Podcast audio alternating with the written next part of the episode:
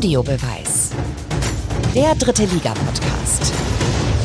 16. Februar 2021. Deutschland taut auf und wir nehmen auf. Audiobeweis Folge Nummer 57. Immer noch powered by Sport 1 natürlich. Und äh, wir sind wieder vollzählig. Markus Höhner, Yannick Barkic, Tobi Schäfer und Thomas Wagner auch wieder von Beginn an. Letzte Woche äh, warst du ja quasi nur Joker live vom Flughafen. Für viele ein Skandal. Da war schon die Rede von Wagner Gate. Und äh, heute ist er wieder dabei und das ist prima. Viva dritte Liga. Und äh, am, trau am traurigsten falschen Dienstag meines Lebens. Warum? Warum? Ja, Was ja weil los? kein Karneval ist. Ich dachte, es hätte irgendwas mit Fußball zu tun. Nein, ich, ich liebe Karneval und ich bin traurig, dass das dieses Jahr nicht richtig stattgefunden hat. Haben wir schon mal zusammen Karneval gefeiert eigentlich? Das glaube ich nicht, aber ich kann mich äh, an eine legendäre Weihnachtsfeier mit dir erinnern im äh, Friesenviertel, woraufhin ich dir dann äh, das Wichtelgeschenk gemacht habe. Da- Das war auch ein bisschen wie Karneval, ne? Ja, Ja, machen wir nächstes Jahr dann. Alle zusammen. auf jeden Fall. Äh, und wir müssen sagen, wir ähm, begrüßen auch Markus Höhner in der digitalen Welt des guten Sounds zurück. Ich möchte das kurz aufklären, wer das letzte Mal gehört hat. Das war technisch natürlich eine Vollkatastrophe. Äh, Das äh, Book war im Homeschooling-Einsatz bei meinem Sohn und dann hat sich das auf das Gerätemikrofon umgestellt. Und dann hat es der Vater des Sohnes versäumt, äh, es ist also nicht die Schuld des Sohnes, sondern des Vaters, die alten Einstellungen wiederherzustellen. Und jetzt habe ich es aber geschafft. Hoffe da ich, da vermute sieht ich. man mal, da sieht man mal, wie wichtig eine technische Probe sein kann. Oh Gott. Das ist, das ist der, der Lieblingspunkt an einem Samstag im Stadion von Yannick Barkic. Und ich bin ungefähr maximal weit davon entfernt. Das ist ja ein Insider, den musst du mal kurz erklären. Was ist die technische Probe? Ja, die technische Probe findet immer vor dem Spiel statt, beziehungsweise vor der, Auf äh, vor der Sendung. Das ist ein wichtiger Punkt, bei dem alle Gerätschaften nochmal gecheckt werden. Ton, Monitor, ähm, Zuspieler, EVS, alle Geräte und äh, der ist essentiell. Ich weiß, das ist nicht immer schön, ähm, weil es sich auch immer irgendwie zehn Minuten zieht. Ähm, aber das ist, ja, muss einfach gemacht werden, weil hinten raus ähm, kann man nichts mehr verändern. Ja, manchmal dauert die technische Probe länger als das Spiel. Gib, gab es auch schon, ja.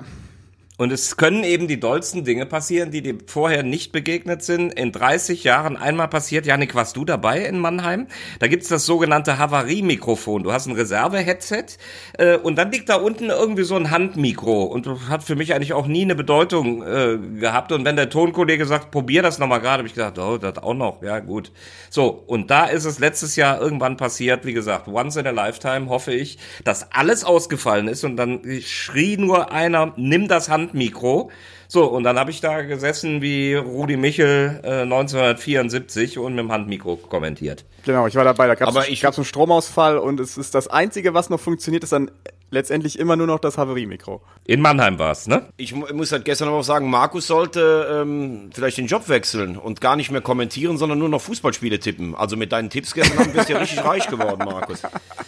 So, liebe, liebe Zuhörer, da seht ihr mal diesen, diesen, diesen missratenen Charakter von Herrn Wagner, was in der internen Gruppe so geschrieben wird. Das hat er jetzt soeben veröffentlicht. Aber ich, nein, ich, verstehe es nicht. ich Ich, hätte- lobe dich. Ich, ich- lobe dich am Dienstagmorgen und sage dazu gar nichts weiter.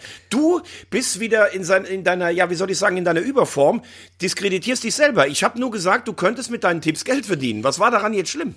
Weil ich nicht viel Geld damit verdienen könnte, um es nicht zu Ja, aber das weiß würde- doch keiner da draußen. Ja, aber ich bin ja eine ehrliche Haut und deswegen weiß es jetzt jeder. Nur damit ihr Bescheid wisst, ich war, ich habe, war, bin aber mutig, ich bin nicht so ein, so ein Bazille, der dann hinterher sagt, ich habe es immer gewusst. Ich habe mutig bei Türkgücü gegen Magdeburg, nein, gegen Magdeburg, geschrieben, ich wette, die drehen das noch und dann Schrägstrich Höhner 18. Minute. Ähm, ich habe dann eben auch äh, geschrieben, ich glaube, es wird eng, Höhner 90 plus 5. Also es hat nicht geklappt. Äh, ich war mir sicher, die drehen das, weil ich fand, dass die Körpersprache, womit wir im Thema sind, äh, nach diesem Elfmeter, selbst nach dem 0 zu 2, äh, das hat Kollege Klich auch gesagt, der es kommentiert hat, die, die hatten eine gute Körpersprache, obwohl sie sie links und rechts um die Ohren kriegen. Äh, dann kriegen sie den Elfmeter. Das ist für mich so ein Klassiker. Es gibt Spiele, wenn du ganz früh führst, dann wird's dir hinten zum Bumerang. Ich hatte das Gefühl, das ist so ein Spiel, aber ich lag ausnahmsweise daneben. Nein, ich liege leider relativ oft daneben. Es war also der Einstand von Christian Titz beim 1. FC Magdeburg, die Niederlage bei Türkgücü. Jetzt sind es schon vier Pleiten am Stück äh, und nur Uerdingen schießt weniger Tore als äh, Magdeburg. Und wir müssen natürlich über Christian Titz reden. Ähm, ist er einer, der das trotzdem jetzt irgendwie rumreißen kann? Also ich kenne ihn sehr gut. Ähm, ich kenne ihn auch, ja, echt sogar ein Stück weit äh, privat, äh, auch eine Zeit lang mal äh, vor Spielen und so äh, geschrieben. Ich wäre jetzt im ersten Moment beim Standort Magdeburg nicht auf ihn gekommen, weil ich da schon dachte, da sind vielleicht Leute wie zum Beispiel Ziegner, der gehandelt wurde, obwohl da die vielleicht äh, die Vergangenheit in Halle dagegen sprach. Aber ich kann das nur sagen aus seiner Zeit beim HSV, als er übernommen hat, als der HSV eigentlich schon abgestiegen war und Titz mit einem ganz anderen Ansatz gespielt hat, als, als viele Leute, die im Abstiegskampf kommen, die normalerweise nur sagen, wir müssen das Tor verrammeln und wir müssen gucken, dass wir vorne irgendeinen schießen. Das Problem von Magdeburg in der ganzen Saison ist ja schon, dass sie nach vorne keine Torgefahr entwickeln. Und Titz ist ein Trainer mit dem spielerischen Ansatz. Und er hat das damals beim HSV in acht Spielen mit vier Siegen, hat er sie fast noch gerettet. Magdeburg ist auch ein sehr emotionaler Club. Ein sehr emotionales Umfeld. Ich finde den Ansatz gut. Ähm, Schork und Titz kennen sich. Die sind ja beide aus der Nähe von Mannheim. Ähm, also ich würde sagen, die Chancen für Magdeburg, die Klasse zu halten, sind größer geworden. Aber insgesamt ist das natürlich schon eine mehr als dramatische Ausgangsposition. Das muss man auch sagen. Also ich habe auch erstmal gestutzt bei den Namen Titz, weil ich äh, überhaupt nicht äh, auf den Namen gekommen bin. Ähm, ich finde es total interessant, weil du, wie du gesagt hast, Veggie, es ist natürlich ein Ansatz, er wählt immer sehr junge Spieler, dynamische Spieler, spielerisch ist er, ähm, hat er den Fokus drauf. Ich frage mich nur, ob das jetzt der richtige Ansatz ist für den Abstiegskampf.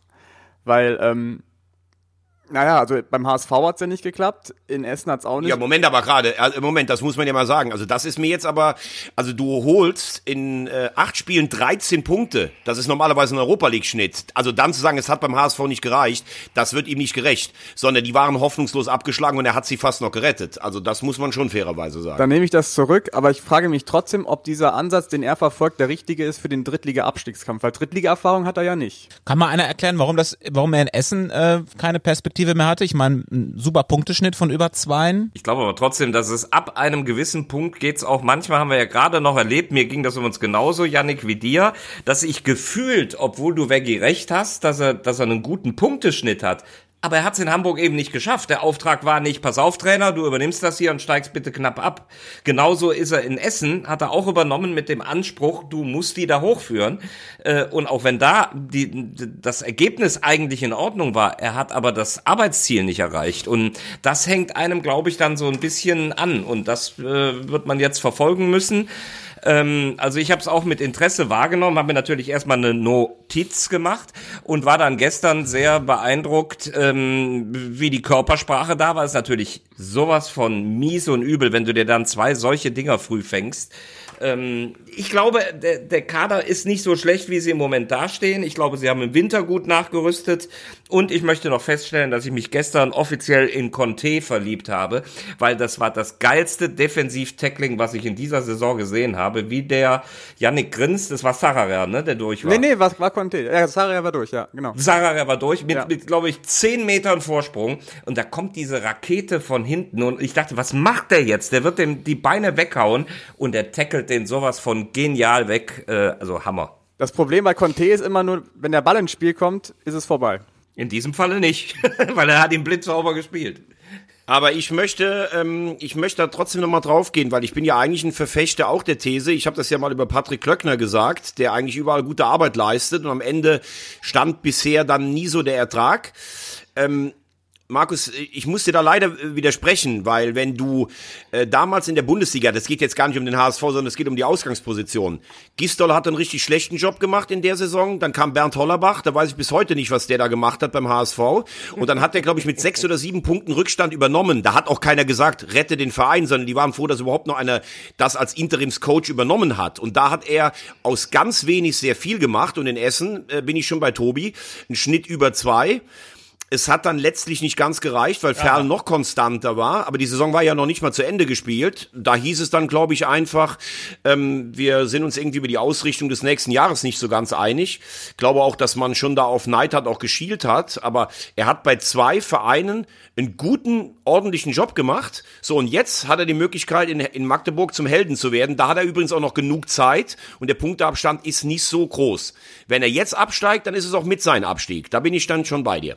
Ja, da will ich dir auch nicht grundlegend widersprechen. Ich habe ja nur gesagt, so das ist so ein bisschen der Eindruck, der hängen geblieben ist und das äh, ja und das ist dann unabänderlich. Aber was du sagst, ist sehr schlüssig und wir, können es ja jetzt beobachten. Ist ja dann vielleicht die Gelegenheit für ihn jetzt mit einer klaren Ausrichtung auch ähm, ein umjubeltes Arbeitsziel zu erreichen wir schielen ja unten im Abstiegskampf immer auf diese drei großen, auf Lautern, Duisburg und Magdeburg. Jetzt haben also alle drei ihren neuen Trainer. Duisburg mit Pavel Dotschew noch ohne Spiel, der wartet noch auf seinen ersten Einsatz. Lautern in zwei Spielen unbesiegt mit Marco Antwerpen.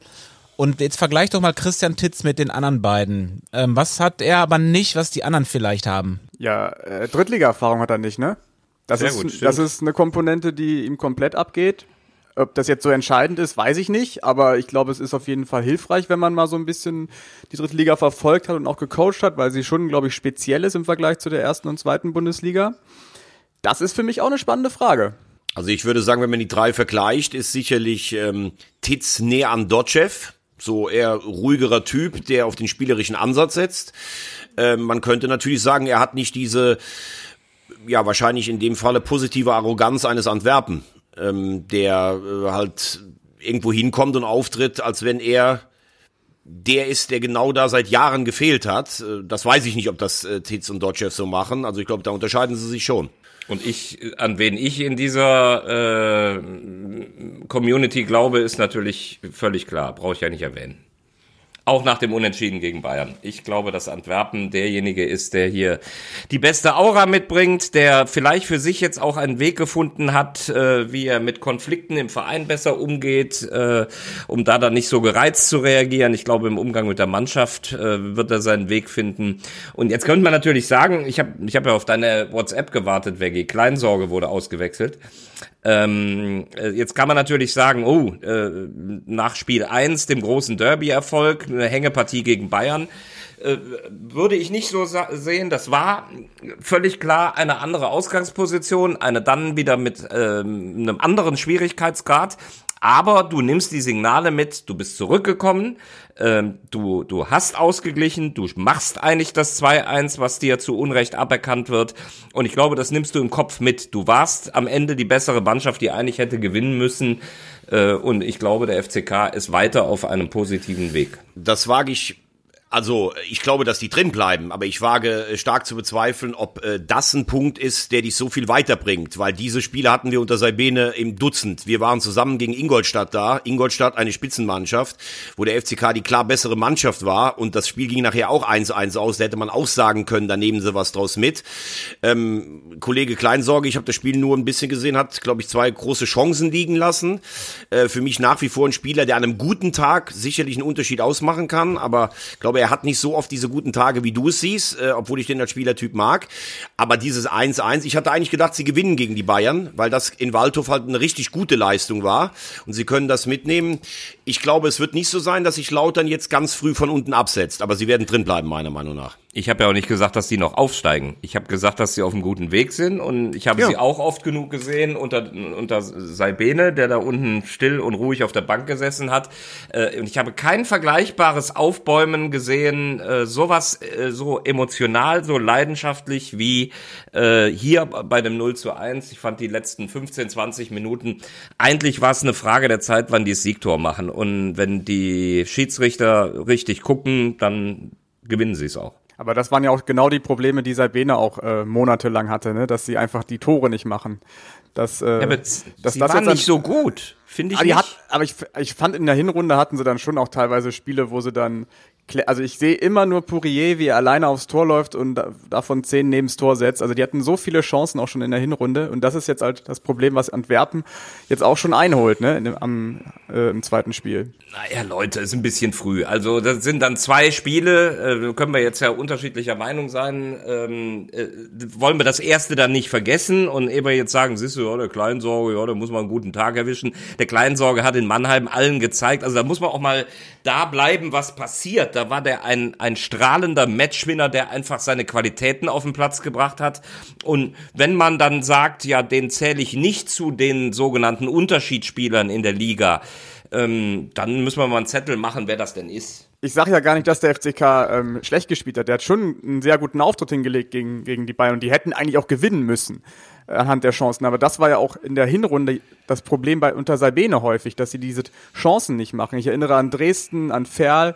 Ähm, ich glaube, wenn sie da gewonnen hätten, wäre Sabine halt immer noch da. Ja, und auch Ingolstadt. Und man muss ja auch sagen, es muss ja auch erlaubt sein, du vernichtest Sabine ja seit dem ersten Tag an komplett und feierst Antwerpen. Und dann können wir schon sagen, dass es in der Hinrunde auch Spiele gab, die so ähnlich gelaufen sind. Und ich sage nach wie vor, ähm, Kleinsorge ist ein spektakulärer Spieler, der an einem guten Tag den Unterschied machen kann. Ich habe aber in den letzten Jahren so viele Unterschiedsspiele nicht von ihm gesehen. Ich sage auch deshalb nicht, dass der ein schlechter Spieler ist. Und ich habe gesagt, er hat herausragend gespielt in Mannheim.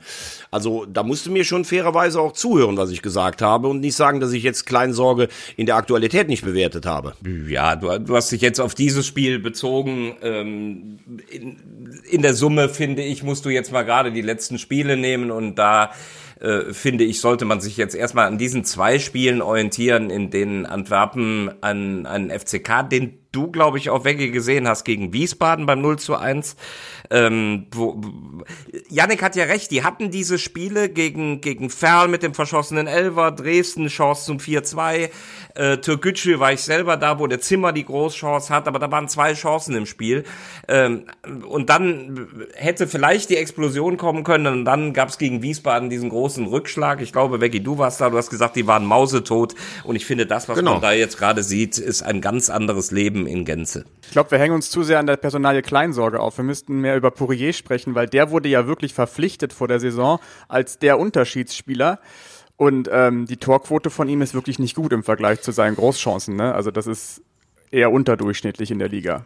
Ich nenne dir aber noch einen anderen Namen, der mit in mein Gesamtbild reinpasst. Der, der schmeißt im Derby einen Kleinsorge rein und der wird zum Matchwinner. Gut, so, jetzt liegst du 0-1 hinten gegen die Bayern. Was macht er? Er bringt einen Hanslik. Und der Hanslik, und das wäre das Erste, was ich als Kommentator in dem Moment gesagt hätte, unfassbar. Der Antwerpen bringt den als Joker und im, was war das, 21. Spiel trifft der plötzlich und war ja auch dann theoretisch an dem 2-1 von Redondo beteiligt. Das heißt, äh, das sind für mich Signale, dass Dinge plötzlich auch anders funktionieren. Da hast du recht. Das ist dieser berühmte Impuls, von dem viele sprechen.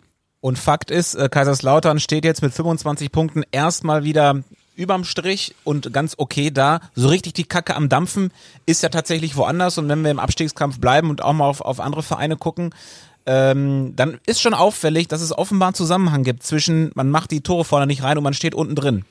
Das trifft nämlich auch auf die Spielvereinigung Unterhaching zu, die jetzt seit zehn Spielen auf einen Sieg warten, fünfmal hintereinander verloren und sie haben eigentlich immer die Möglichkeiten, auch mit Punkten aus den Spielen rauszugehen. Die werden jetzt nicht aufgefressen von den Gegnern ähm, und, und sind, sind nie klar schlechter. Die treffen einfach vorne nicht mehr. Drei Tore in den letzten sieben Spielen und das wird eng für Haching. Ich glaube, das wird nicht nur eng. Also ich würde mich jetzt festlegen und das tut mir echt äh, weh, weil ich den Verein mag. Ich glaube, dass Unterhaching absteigt und ich glaube, dass da echt viele Sachen dazu kommen. Da ist A, einmal dieses unfassbare Spiel gegen Ferl, was du, glaube ich, in den letzten vier Minuten von 3-1, 4-3 verlierst.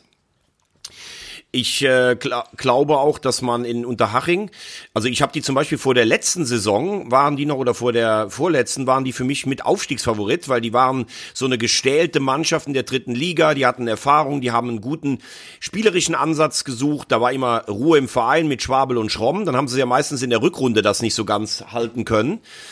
Ähm, ich glaube ganz einfach, dass Ari van Lent und Unterhaching, dass das nicht so zusammenpasst. Ähm, also du holst jemanden, der bisher eigentlich nur in der Regionalliga West ähm, als, als Trainer agiert hat. Übrigens ein ganz feiner Typ, Ari van Lent. Als Spieler fand ich den auch gut. Ähm, und der hat hier ordentliche Arbeit geleistet, aber das war für mich jetzt nicht so ein, so ein Trainer, wo ich gesagt habe, oh, der hat jetzt so eine ganz klare Handschrift oder ich erkenne da was, sondern ich glaube, der hat es irgendwie so ein bisschen gemacht mit dem, ich bin noch so auf der Schwelle als Eckspieler, ich verstehe euch. Der hat es immer geschafft, so einen guten Kern zusammenzuschweißen. Und in Unterhaching, glaube ich, musst du auch so ein bisschen anders arbeiten. Das ist schon eine andere Mentalität. Du musst da auch so ein bisschen die Regionalliga Bayern kennen. Du musst so die Grenzregion Österreich kennen, dass du vielleicht auch Spieler noch dazu holen kannst. Und ich glaube ganz einfach, dass es mit der Mentalität von Van Lent und den Bayern nicht so ganz klappt und ich bin schon erstaunt, dass Schwabel sich jetzt so dahinter stellt, denn das ist ja auch ein bisschen sein Lebenswerk. Ähm, also da müsste, weil wir gerade von Impuls gesprochen haben, meine ich, müsste da noch mal einer kommen, weil so werden die mit ganz gutem Fußball werden die dem Abstieg entgegentrommeln. Es ist ja im Endeffekt Ironie des Schicksals, ne, dass man einen Trainer hat, der über Jahre lang äh, die Bundesliga kurz und klein geschossen hat mit Ari van Lent. Dann hast du einen Co-Trainer mit Robert Lechleiter, der die dritte Liga zusammengeschossen hat ein paar Jahre lang.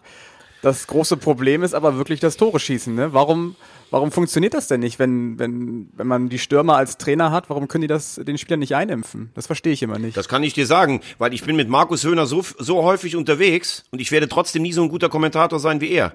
Das ist einfach so eine Lichtgestalt und vielleicht erstarrt man da auch manchmal vor Respekt. Was nimmst du denn eigentlich für Sachen morgens so? Um die Uhrzeit, kurz bevor wir aufzeichnen. Ich bin Darf schon ich- seit halb sieben unterwegs.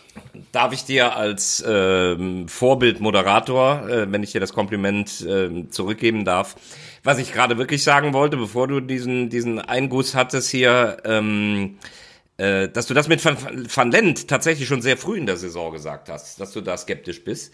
Ähm, und du, du scheinst da recht zu behalten. Jetzt muss ich mich mal unbeliebt machen, wenn es um Unterhaching geht. Du sagst so, dann hängt dein Herz dran, dass sie doch bitte drin bleiben. Gut, wir, wir können sie aber auch nicht alle drin behalten. Und wenn ich dann drauf gucke, wer da sonst noch so alles in dieser Region ist, ne?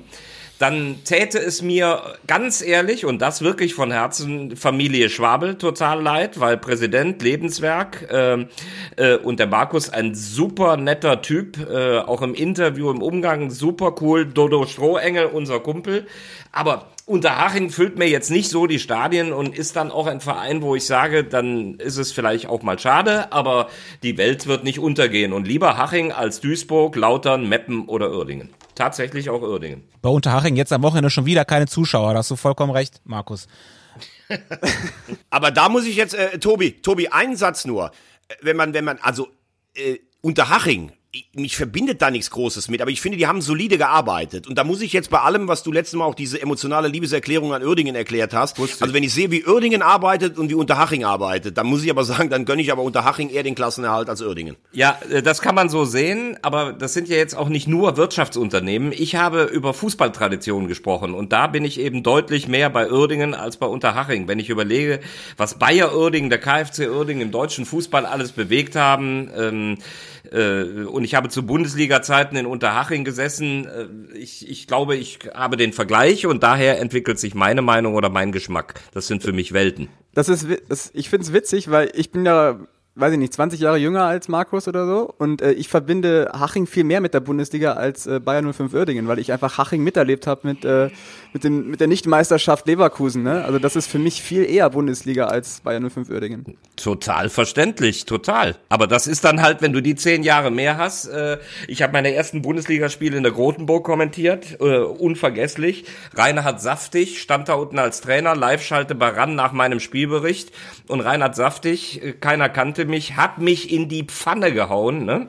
Und Jörg Vortorra war Moderator und hat Kerzen gerade im Studio dem, dem Saftig gesagt, passen Sie mal auf, der Junge, der hat Ahnung äh, und den hauen Sie hier nicht in die Pfanne. Obwohl, wenn ich es richtig in Erinnerung habe, Wonti gar nicht meiner Meinung war, aber er hat mir zu 100 Prozent den Rücken gestärkt. Markus, du musst Oerdingen nicht mehr in den höchsten Tönen loben. Ponomarev ist raus. Moskau in Kassel steht nicht mehr jeden Montag bei dir vor der Tür. Ach, dann, dann, dann geht's ja. Ich bin mal gespannt, wer jetzt kommt. Vielleicht nochmal zurück zu Unterhaching. Aktuell fehlt ihnen natürlich äh, Hasenhüttel. Strohengel ist auch ein bisschen glücklos. Wie heißt doch mal die Katze von dem? Das hab ich. Coco. Coco. Vielleicht ist auch was mit Coco. Dass, dass du das Bitte? behalten hast. Vielleicht ist auch was mit Coco. Ja, das wäre wär eine Katastrophe. Und dann eben, äh, ihr habt es angesprochen, die Aussage von Manny Schwabel, dass sie das bis zum Ende zusammen durchziehen wollen mit Ari van Lent. Ich meine, die Aussage ist jetzt aber auch, glaube ich, schon zwei, drei Wochen alt. Danach kamen nochmal weitere drei Niederlagen dazu. Und ich habe mit Ari van Lent nach dem Spiel in Meppen gesprochen, als sie 3-2 verloren haben. Ähm, auch gleiche Geschichte, viel investiert, viele Chancen gehabt und am Ende keine Punkte. Und dann, klar, stellst du irgendwann die Frage, wie ist denn Ihr Gefühl? Ähm, es deutet sich nicht an, aber erwarten Sie noch eine Trainerdiskussion? Oder hat er sinngemäß gesagt, ich weiß, der, der, der Verein steht hinter mir, aber mich würde es nicht überraschen, wenn sich da noch was tun würde. Und letztendlich, wenn das jetzt so weitergeht, es ist ja die einzige Patrone, die du noch ziehen kannst. Manni also Schwabel hat zwar gesagt, ein Jahr Regionalliga wäre kein Beinbruch, aber man will das ja natürlich trotzdem irgendwie noch vermeiden. Also ich finde es ja erstmal löblich und bemerkenswert, dass ein Verein wie Haching da irgendwie anders tickt als andere Vereine und erstmal vorab sagt, wir ziehen es hier mit dem Trainer durch, egal was kommt, bis zum bitteren Ende. Das ist ja alles schön und gut, dass man auch mal so gegen die Markt, äh, üblichen Vorgänge da vorgeht, aber das muss ja auch irgendwann mal begründet sein. Ne? Also es muss ja auch irgendwie Substanz haben, dass man an Ari van Lent festhält. Und da fehlen mir aktuell irgendwie so ein Stück weit die Argumente, weil ähm, er weiß, er wirkt ja, wie du selber sagst, Tobi, wirkt ja so ein bisschen ratlos. Das Problem ist halt, wenn du halt so lange an einem Trainer festhältst, du kriegst halt keinen Impuls gesetzt in diese Mannschaft rein. Ne? Das, was Lautern jetzt mit Antwerpen hat, nach diesem Derby-Sieg, das kriegst du einfach mit, mit Ari van Lent, so nett er auch ist, glaube ich, nicht mehr in diese Mannschaft transportiert. Und das wird, glaube ich, ein großes Problem werden für Haching.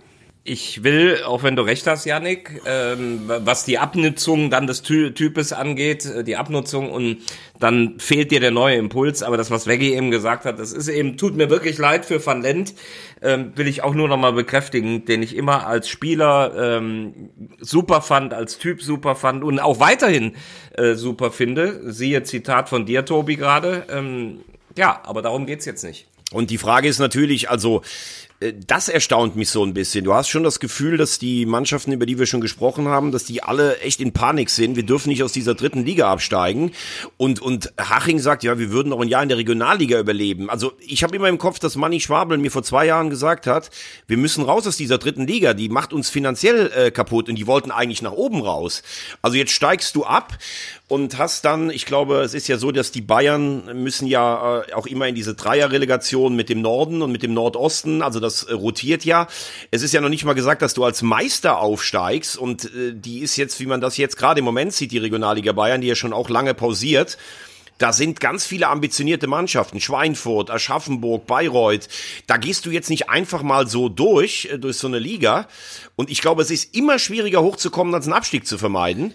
Und ähm, die, die, also jetzt nur aus der Ferne, aus 600 Kilometer gesehen, fehlt mir gerade dieses Ding, wir wollen dieses Drittliga gut halten unbedingt.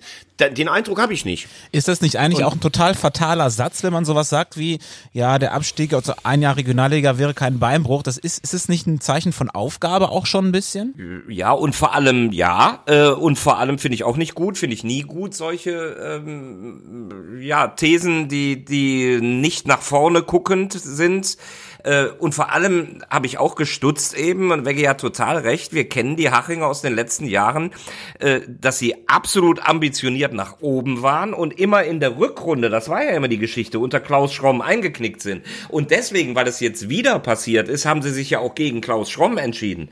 Ähm, ansonsten wäre das ja einer, um in der Liga zu bleiben, äh, da hätte ja alles zusammengepasst. Und ich glaube, sie wollten den neuen Impuls bestimmt nicht, um weniger zu erreichen. Und dann ist das jetzt auch nicht nicht so ganz glaubwürdig, wenn man sagt, oh ja, Regionalliga ist auch okay, was soll er sonst sagen? Also ich würde es eben so dann auch nicht formulieren, sondern äh, um den Klassenhalt kämpfen. Ich finde, die Hachinger Philosophie spiegelt sich äh, gut in diesem Transfer von Nico Mantel wieder, ne? weil die haben jetzt gefühlt zwei Millionen für Nico Mantel bekommen, den Stammtorhüter in der Winterpause. Den lässt du ja nicht einfach mal so gehen, wenn du im Abstiegskampf steckst, ne? Aber du gehst dann doch eher den vernünftigen Weg, ähm, nimmst die zwei Millionen mit, was ja eine immens hohe Summe ist für einen Drittligisten, gibst den Stammtorhüter ab und gehst dann ins sportliche Risiko, weil es ist ja schon ein Wabonspiel, wenn du jetzt die Nummer eins abgibst. Ja, sie haben gesagt, es war alternativlos, ne? Und dann auch keinen neuen holen zu können, beschreibt er die finanzielle Lage äh, eigentlich ganz gut. Äh, und die Philosophie auf junge Spieler zu setzen, finde ich auch gut in Unterhaching, aber ist natürlich die Frage, mit, mit so einer jungen Mannschaft, ob die dann im Drittliga-Abstiegskampf nicht ein bisschen im Nachteil ist gegenüber anderen Mannschaften, die viele erfahrene Spiele haben. Die Unterhaching ja hier punktuell auch hat, aber es reicht vielleicht nicht. Da freut man sich in Unterhaching und nicht nur dort wahrscheinlich auch, dass der KfC Uerdingen ja jetzt noch drei Punkte abgezogen bekommt. Das macht's ja da unten dann auch nochmal ein Schippchen spannender. Also es wird schon dramatisch hinten raus hier. Und Samstag übrigens MSV Duisburg gegen Spielvereinigung Unterhaching. Ich will jetzt nicht das Wort Endspiel benutzen, aber äh, im Grunde ist es das, was am ehesten trifft. Also eins von ganz vielen Endspielen noch. Das fällt bestimmt auf, aus, damit der Dodge-Chef nicht endlich sein erstes Spiel macht. der ist ja, glaube ich, jetzt, der ist ja schon Wochen da und hat noch kein Spiel gehabt. Ja. Erster Brücken ausgefallen, dann, dann Halle. Dann machen wir jetzt noch einen Blick ans andere Ende der Tabelle, an das obere weil wir jetzt ganz viel über Abstiegskampf geredet haben, äh, sind wir noch kurz bei einer Mannschaft, die wieder, na sagen wir mal, in den Aufstiegskampf rangeschmeckt hat. SVW in Wiesbaden gehört vielleicht zu. Übrigens, der Gin, der Gin ist übrigens ganz gut. Ich habe jetzt doch, also ich, ich stand so lange da, die Flasche, ich habe einfach mal rangeschmeckt. Also sehr gut. Hast du wirklich probiert? Also, ich habe ich hab probiert, ja. Ich habe mit dem Guido, dem Pressesprecher von, von Wien Wiesbaden, äh, darüber gesprochen. Der hat gesagt, das ist ein richtig teurer übrigens, ne? Also Ja, der ist richtig gut, muss man wirklich sagen. Also ich weiß nicht, ob das bis zu unserer Sommer, bis das zum Sommerfest überlebt. Vielleicht muss ich selber noch mal eine Flasche nachkaufen. In Wiesbaden ist das so wie mit der Kaderplanung. Da werden nicht halbe Sachen gemacht, da wird richtig rangeklotzt. Apropos rangeklotzt, wenn wir über solche ähm, Artikel reden, habt ihr denn auch schon den Rücken frei für Werbung? Was sagt ihr denn dazu? Also, das finde ich natürlich dann auch schon, schon reichlich krass. Die Fankultur geht natürlich jetzt die Barrikaden hoch, ne? Ähm, das finde ich schon heftig, unter der Rückennummer jetzt auch noch ein, ein Feld zu schaffen. Natürlich ist es die angedachte Hilfe äh, in schwierigen Corona-Zeiten, nur das wird die Kluft zwischen äh, Traditionsfans äh, und der Liga und den Vereinen wahrscheinlich auch nicht kleiner machen, dass man jetzt anfängt, neue Stellen zu finden, wo man die Trikots bepflastert. Also solange es noch nicht ganz so lustig aussieht wie in Österreich, das liebe ich ja, wenn die selbst Ja. ihre Hose bepflastert haben und alles so. Und der SV Sportwetten unter sieben Brunnen oder sowas. also ich meine, ganz ehrlich, ich finde es eine kreative Lösung und vielleicht wird es auch irgendwann mal sogar der Renner bei den Fans, wenn es wirklich nur unter der Nummer ist. Also mich stört das nicht. Und wenn es äh, für die Vereine Geld bringt, finde ich das sogar noch eine gute Idee. Und es muss ja in der Farbe der Trikotnummer und des Spielernamens sein und darf auch irgendwie eine bestimmte Größe nicht überschreiten. Ähm, also ganz so schlimm wie in Österreich wird es jetzt noch nicht aussehen, glaube ich. Aber Es gilt einfach kreativ zu werden. Also ich finde es ein richtiger Ansatz, dass man noch irgendwie, dass die Vereine irgendwie Geld generieren können. Ich glaube, die Summe wird auch nicht so klein sein. Wenn man sich mal anschaut, was 60 für einen Trikotsponsor bekommt, also da wird weiß ich nicht, Größenordnung wahrscheinlich 200, 300.000 pro Saison sein, ist ja schon eine große Summe. Aber das eigentliche Problem der dritten Liga löst es ja nicht, weil du hast einfach viel zu wenig Fernsehgeld, äh, die Lizenzbedingungen sind viel zu kostenspielig für die Vereine und äh, die Spielergehälter sind auch noch viel zu teuer. Und das ist im Endeffekt nur ein Tropfen auf dem heißen Stein. Ne? Was würde Holger Seitz dazu sagen? Musst du Marco und Werten fragen. Genau. Nee, so, so sieht's aus, so sieht's aus. Hab, was sagt er denn dazu? Ich, ich meine, ich kenne den Holger Seitz als total sympathischen, angenehmen, ruhigen, entspannten Zeitgenossen, allerdings als U19 Juniorentrainer der Bayern. Äh, wirklich ganz starker Auftritt, aber da hat's ja wohl richtig geknallt in Kaiserslautern, dass er wirklich wohl nach dem Schlusspfiff, man hat das ja auch gehört, ne? Ähm, und, und Strassi, unser Kollege, der das Spiel kommentiert hat, hat das dann auch glaubwürdig transportiert, dass Seitz nach dem Schlusspfiff vor die FCK-Bank rennt. So sieht's aus, so sieht's aus mit geballten Fäusten. Also das war dann, glaube ich, schon eher die unsportliche Kategorie. Ja, hat ja eine Karlsruher Spielervergangenheit, der hat den Derby-Charakter noch in sich getragen. bist schon wieder der Anwalt von Marco Antwerpen oder was ist los? nee, ich nicht. nee, ich meine auch Markus. Ich meine auch Markus. Ja, ja, ist ja klar. Ganz ehrlich, das, also wie diese heiligen Regeln sollten die hier aufstellen. A. Stopp. Kritisiere niemals Marco Antwerpen. B. Krat- äh, kritisiere niemals Hallo. Marius Kleinsorge. C. Hallo. Verehre Marco Antwerpen. D. Nein. Trage Kleinsorge auf Händen durch die Liga. Also das sollten wir uns jetzt aber wirklich hier alle auf die Fahnen schreiben. Ja, E, stoppe Thomas Wagner, wenn er Unsinn redet, denn es hatte überhaupt nichts mit Antwerpen zu tun, sondern es ist scheißegal, wenn du so vor einer Bank und Strassi hat das gesehen und äh, verbal dokumentiert und du hast es wie gesagt auch gehört bei der Live-Übertragung. Ähm, das hat überhaupt nichts mit Antwerpen zu tun, da kann sonst wer sitzen. Das geht nicht. Das ist unsportlich. Ja, vielleicht nochmal zurück zum SVW in Wiesbaden. Markus, da möchtest du noch drei, vier Themensprünge machen, um wieder bei Kaiserslautern zu landen. Genau, ich, ich, ich Ja, jetzt kann er das machen, weil er hat das erste. Spiel von Saibene in Wiesbaden gesehen und der saß so teilnahmslos auf der Bank, da wusste er schon, dass das nichts gibt. Nee, ich hatte hier nur noch die Notiz, dass ich den, den Schork, manchmal ist es ja echt schwer, ich weiß nicht, wie euch das geht, die Dialekte auch die ein, äh, äh, zu verstehen. Schork, hast du ja eben noch gesagt, dass der eigentlich aus dem Südwesten kommt, ne? Äh, und der hat dann im Interview immer gesagt, dass die Mädchen äh, was gesagt hätten und die Mädchen hätten berichtet. Und ich habe gedacht, was meint der mit den Mädchen? und dann habe ich erst begriffen, dass der Medien meint, die Mädchen.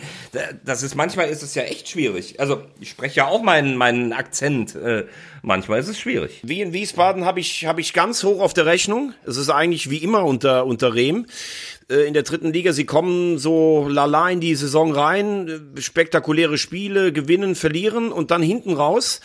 Die haben schon Power, ähm, die sind die Situation gewohnt, die haben keinen Druck da in Wiesbaden. Man hat das Gefühl, da interessiert überhaupt gar keinen, wie die spielen. Und ähm, also zum Beispiel Tietz, der ja am Anfang damit zu kämpfen hatte, dass er der Nachfolger von Scheffler ist, der kommt auch langsam in den Betrieb. Die haben echt äh, Schnelligkeit und Power auf den Außenbahnen.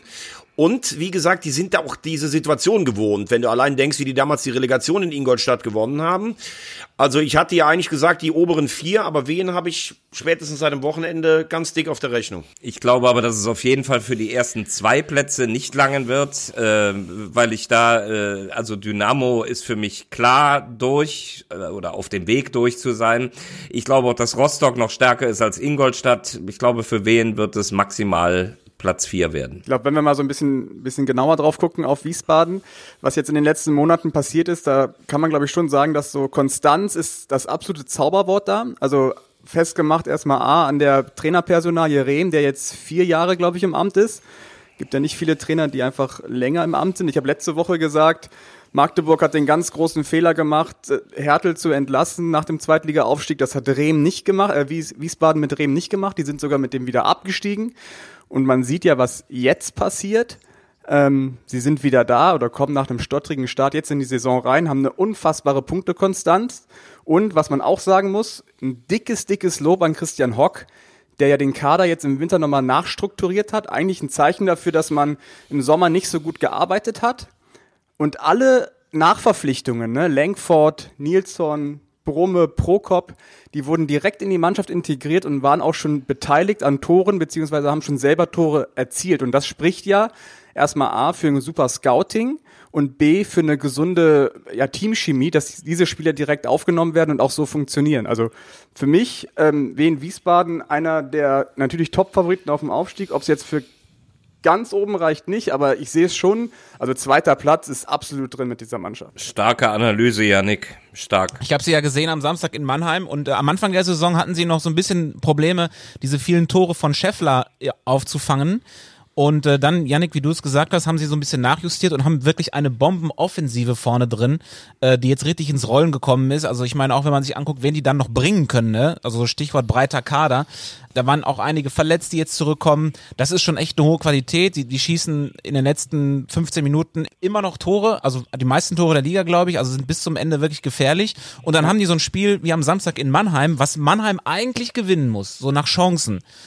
Äh, aber trotzdem halten sie irgendwie das 0-0 und wursteln da kurz vor Schluss irgendwie noch so das Ding rein und, und nehmen dann die drei Punkte mit aus Mannheim. Wenn du solche Spiele gewinnst, glaube ich, dann äh, stehen die Chancen nicht schlecht, dass du am Ende auch aufsteigst. Ihr macht mich richtig neugierig. Ich habe sie am Montag gegen Uerdingen, habe sie wochenlang selber nicht gesehen, deswegen bin ich total gespannt. Man muss aber auch, glaube ich, ganz klar sagen, äh, dass äh, Wiesbaden eine Mannschaft ist, die immer an sich glaubt. Das muss man schon sagen. Also ähm, wir haben ja auch schon mal über die Heißdüse Rehm an der Linie geredet im Zusammenspiel mit Hock. Also sicherlich eine der unruhigsten Bänke in der dritten Liga. Ähm, ich habe die auch zwei, dreimal gesehen, zum Beispiel gegen Hansa Rostock. Da dachte ich eine halbe Stunde, die, sehen überhaupt kein Land. Und obwohl die zurücklagen, haben die das Spiel gedreht. Und nachher war es noch nicht mal unverdient. Also die bleiben immer dran. Und ich glaube, Yannick, in einem, du hast das eben fantastisch auseinandergenommen, aber ich glaube, dass du da Magdeburg nicht mit Wiesbaden vergleichen kannst. Also das war damals der Traum in Magdeburg. Das ist ein ganz großer Traditionsverein. Da waren Diskussionen um Hertel, äh, die in Wiesbaden in dieser Schärfe gar nie geführt würden. Ne? Also klar wirst du sicher auch als Hock dann mal gefragt, willst du mit dem weitermachen? Aber da ist dann wirklich schon der Druck der Fanbasis und des Umfeldes so groß, dass du vielleicht manchmal auch reagieren musst, auch wenn es im Nachhinein sicher in Magdeburg die falsche Entscheidung war. Ja, da hast du halt den Vorteil in Wiesbaden, dass einfach ja nicht so viel Druck auf dem Kessel ist. Ich finde die entscheidendste Qualität aktuell in Wiesbaden, das hast du gerade angesprochen, Tobi, ist ja wirklich sind diese späten Tore, ne? Wenn du dieses Vertrauen in dir hast, dass du auch spät immer noch treffen kannst. Ich habe mich direkt so zurück erinnert an den FCK 1998 bei der Sensationsmeisterschaft. Es war ja immer so, Olaf Marschall trifft in den letzten fünf Minuten oder in der Nachspielzeit für den FCK. Es war jedes Wochenende das gleiche und so ist es ja aktuell auch in Wiesbaden. Und jetzt sind wir wieder beim Thema Kaiserslautern. Habe ich das nicht super hinbekommen, Tobi? Wunderbar. Gar nicht mitbekommen, dass der Olaf Marschall jetzt in Wiesbaden spielt. Ja, also wie gesagt, mich Wunderbar, haben sie auch sehr ja, beeindruckt und könnte mir schon auch vorstellen, dass sie am Ende unter den ersten zwei landen. Aber gibt eben auch noch andere gute, gute oben drin. Haben natürlich sehr davon profitiert, dass Rostock und 60 dann sich nur die Punkte geteilt haben. Insofern ist es jetzt richtig eng oben äh, aber leider eben auch aufgrund der unterschiedlichen Anzahl an Spielen noch nicht ganz gerade. Irgendeiner hat jetzt irgendwas. Ja, gestern habe ich gestern habe ich gelernt von Max Kotny, Geschäftsführer von äh, Toguchi, die, die Tabelle lügt. Und da hat er ja recht. Man sagt ja normalerweise, die Tabelle lügt nicht, aber nein, die Tabelle lügt aktuell, weil sie einfach nicht gerade ist. Übrigens, das haben wir gestern, das haben wir noch vergessen äh, zu sagen. Gestern habe ich übrigens den Unterschied zwischen der ersten und dritten Liga mal wieder gesehen. Bei diesem Schneespiel Türkgücü gegen Magdeburg, da brauchen die Jungs zehn Minuten in der dritten Liga, um die Linien zu befreien vom Schnee. Da muss selbst ein Max Kottny mitarbeiten, damit die Linien da befreit werden. Dann schalte ich um äh, zu den Bayern gegen Bielefeld parallel in der Allianz Arena. Da dauert das Ganze geschätzt 35 Sekunden. Dann spielen die weiter. Obwohl, was ich gestern gelernt habe, wenn du dann irgendwann auf einen roten Ball umstellst, müssen die ganzen VAR-Systeme umjustiert werden, weil sonst das äh, System den Ball nicht erkennt. Ah, okay. So, solche Probleme haben wir ja in der dritten Liga nicht, zum Glück. Das fand ich interessant. Ja, aber irgendeinen Unterschied muss es ja geben zwischen erster und dritter Liga. Äh, irgendeiner, was ich sagen wollte, irgendeiner hat getwittert, wenn nach oder wenn am 24. Spieltag nur vier von 20 Mannschaften 24 Spiele gemacht haben, dann äh, ist es die dritte Liga. So ungefähr. Aber das geht ja jetzt hoffentlich zu Ende mit diesen ganzen, zumindest witterungsbedingten Spielausfällen, denn äh, dass nochmal so eine Winterpeitsche kommt, das glaube ich jetzt mal nicht. Und ja, am kommenden Wochenende wird dann hoffentlich alles stattfinden. Bevor wir über das kommende Wochenende reden, wollen wir erstmal äh, schnell das Quiz abarbeiten. Oder habt ihr noch was? Nee, aber da wir ja letzte Woche ähm, kein Quiz gemacht haben, ist ja voll der Nachteil für mich, weil ich ja nicht punkten konnte sozusagen, ne? Das wird ja dann irgendwann nochmal nachgeholt, oder nicht? Ja, Moment mal, wir haben noch 14, du hast doch immer letzt gesagt, boah, in der Rückrunde werde ich euch alle mal rasieren. Wir haben doch noch 14 äh, Quiz-Dinger. Das reicht doch dicke, um deinen Rückstand aufzuholen. Also was ist denn mit dir los? Na gut, ich werde es nur anmerken, falls ich am Ende verlieren sollte. Aber die anderen, die anderen konnten ja auch nicht punkten, Yannick. Also insofern sehe ich jetzt den Nachteil nicht. Die konnten auch nicht weiter davonziehen. Diesmal so. Tobi, du sprichst mir einfach aus der Seele. Also da im Ehrenfelder Keller wird's jetzt langsam wirklich ungemütlich, muss man sagen. Ich finde, wir treffen uns nochmal zu dritt und, und machen nochmal ohne Veggie einen Quiz und schneiden das einfach an die Folge noch dran. Wie ist denn der Zwischenstand eigentlich? Den habe ich schon wieder vergessen. Höhner 6, Wagner 6, Barkic 4. Ah ja. Ach, bist du deswegen der Sechsfache? Achso, bin ich kannst dann, du das nochmal gerade auflösen, Tobi, der Sechsfache? ja, Nee, bin lass ich uns erst dann auch machen, der bitte. Sechsfache? Lass uns Du erst bist das jetzt im Quiz Moment auch machen. der Sechsfache. Wir spielen also heute wieder Wer bin ich? Ähm, es wird diesmal ein Trainer aus der dritten Liga gesucht. Ich gebe euch Hinweise auf den Trainer. Wenn ihr es wisst, ruft rein. Ist die Lösung falsch? Seid ihr raus? Die anderen dürfen weiterraten. Ist es ein aktueller Trainer oder der diese Saison schon im Amt war? Oder willst du das nicht verraten? Das, ist, ein nämlich aktueller wichtig. Trainer. Das Okay. ist ein Trainer, der aktuell im Amt ist. Okay. Sonst würde ich das immer dazu sagen. Okay, erster Hinweis. Bevor ich Trainer wurde, war ich auch Spieler. Als Aktiver habe ich vor nicht allzu langer Zeit äh, noch einen Aufstieg gefeiert. Ich habe auch im DFB-Pokal mal ein Tor geschossen. Meine Trainer in meiner aktiven Zeit waren unter anderem Pavel Dotschew und Roger Schmidt. Stopp! Stopp! Scheiße! Moment? Capretti. Ey, Buggy. Also ehrlich. Dann einfach, rein- ich habe auch Stopp gerufen. Ich habe aber doch vor dir Stopp gesagt. Ja, Veggie war eine halbe Sekunde tatsächlich schneller. Entschuldigung, als Markus, aber ich, ich war vor dir, glaube ich. Ja, Ja, ja, Also Mar- ich habe auch Veggie zuerst Ja, gehört. Veggie hat zuerst vielleicht. Stopp gerufen, ja. Und du hast die Antwort schon gegeben, ne? Nämlich? Ja. Capretti. Ja, richtig. Entschuldigung, Markus, ich wollte dich da nicht, aber ich habe es wirklich gehört, dass du nach mir gerufen hast. Ich Wir können es gerne ich- aber nochmal überprüfen. Nein, ich glaube, ich glaube, du warst Audiobeweis. Ich glaube, ich glaube, du warst eine halbe Sekunde früher. Weil ich habe selber ja im Effekt Scheiße gerufen und das spricht dafür, dass ich jetzt selber. Oh, der war ganz wichtig, der Punkt. Ja, also der entscheidende Hinweis war dann offenbar ähm, Dotchev und Schmidt bei dir, Veggie. Äh, ja, vor allen Dingen, weil du auch gesagt hast, ich habe vor kurzem noch gespielt, dann muss es ja ein relativ junger Trainer sein. Und ähm, Dotchev und Schmidt, ich glaube, wir hatten, haben wir nicht, Janik, sogar mal die Sendung zusammen gemacht, wo wir das Thema hatten, dass Capretti damals unter Dotchev gespielt hat. Ja, ja, ja, genau. Ja, wir hatten ja In Paderborn, genau, ja, ja, genau. Ja. Den Aufstieg hat er übrigens letztes Jahr gefeiert, weil er kickt nebenbei, ich weiß nicht, ob jetzt immer noch, aber zumindest letztes Jahr noch in der Kreisliga und ist mit Ostenland in die Bezirksliga aufgestiegen. Geil. Ja. Zwischenstand Wagner 7, Höhner 6, Barkic 4. Und du bist der wievielfache? Der immer noch der Sechsfache, oder soll ich ihn Also- jetzt der Siebenfache nennen? Nee, kann, ja, weiß ich nicht. ja, aber dann, dann bist du auch nur bei sechs. Wir haben jetzt keine Zeit mehr, das aufzuklären. Ähm, erzählen schnell noch, wo wir alle am Wochenende im Einsatz sind. Ich fange mal an. Freitagabend habe ich die große Ehre, das B-Win Topspiel zu machen. Werde äh, auf dem Friesenspieß Richtung Meppen fahren, die gegen Halle spielen und kommentieren wird Markus Höhner und die Sendung moderieren wird äh, kein gewisserer als Thomas Wagner. Kein Gewissenerer. ich habe kein Gewissen. Ja, ich freue mich auch drauf. Ich bin, bin am Freitag in Meppen mit den Kollegen und äh, weil ich fand, dass Markus Höhner das vor zwei Wochen so exzellent gemacht hat, darf ich am Sonntag auch zum Doppelpass in diese großen Fußstapfen treten. Du Weihnachtsmann. Am Freitag äh, freue ich mich auf euch in Meppen und wie eben erwähnt, Montag Wiesbaden gegen Uerdingen. Ähm, ja, freue ich mich auch drauf. Tobi, was machst du denn am Wochenende? Oh, das ist aber lieb, dass du fragst. Duisburg gegen Haching am Samstag. Boah, Premiere von das war, Pavel. mal, das war mal ein Bundesligaspiel, ne? Ja, gut, das kann man über viele Partien sagen in der dritten Liga, ne? Insofern, aber trotzdem, ist natürlich echt ein Kracher unten im, im Keller. Und ich bin gespannt auf das Debüt von Pavel Dotschew und bin gespannt, ob äh, Ari van Lent irgendwie nochmal eine neue Idee hat, wie er das rumreißen kann in Haching. Yannick, was hat heute Morgen der Platzwart im Meppen gesagt? Du hast doch wahrscheinlich schon Kontakt gehabt mit dem Spiel. ja, ich habe ich hab große Sorge, weil ja die ganze Woche, ich habe echt schon auf die Wetter-App geschaut in Meppen.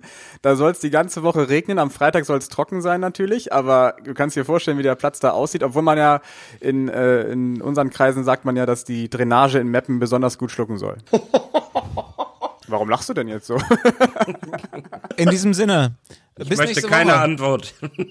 Bleibt gesund und negativ. Tschüss. Tschö. Audiobeweis. Der dritte Liga-Podcast.